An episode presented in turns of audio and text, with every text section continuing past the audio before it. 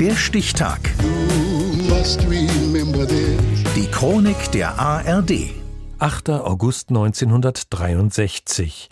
Heute vor 60 Jahren wurde der Postzug auf der Strecke Glasgow-London überfallen. Die Täter erbeuteten rund 2,6 Millionen Pfund.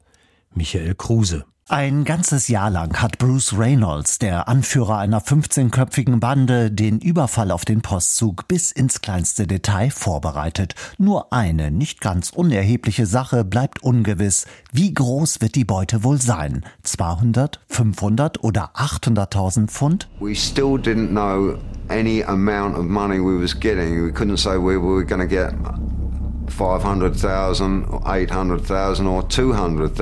Es sollten 2,6 Millionen Pfund werden. Heute wären das umgerechnet 65 Millionen Euro.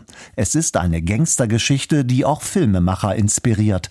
Der deutsche Dreiteiler Die Gentlemen bitten zur Kasse wird zum Straßenfeger. Jeden Abend um 6.50 Uhr verlässt ein Postzug ihrer Majestät der Königin von England den Bahnhof von Glasgow.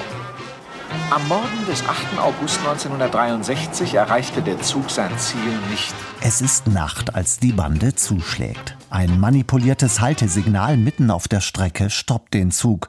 Das Zugpersonal leistet keinen Widerstand. 120 prall gefüllte Geldsäcke landen in den Fluchtfahrzeugen. Ronnie Biggs, der später zur Berühmtheit wird, betont, dass er und seine Jungs keine Schusswaffen dabei hatten. Now I would like to make it perfectly clear Auch weil die Posträuber lediglich mit Schlagstöcken bewaffnet sind, um Blutvergießen möglichst zu vermeiden, zeigen viele Menschen Sympathie mit den Gangstern. Lokführer Jack Mills wohl eher weniger, denn er wird brutal niedergeschlagen.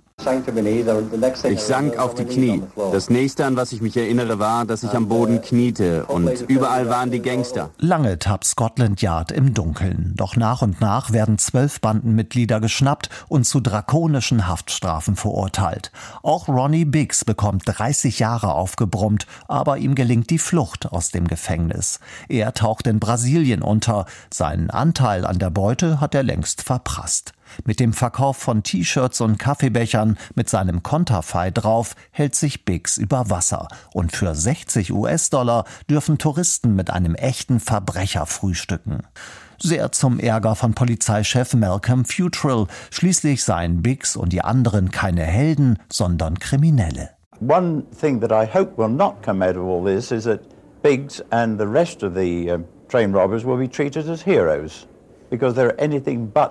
Weil Ronnie Biggs endlich mal wieder ein kühles Bier in einem englischen Pub trinken will, kehrt er nach 35 Jahren Flucht wieder zurück in die Heimat, empfangen von einer Presse außer Rand und Band. Ronnie! Ronnie! Ronnie! Ronnie! Ronnie!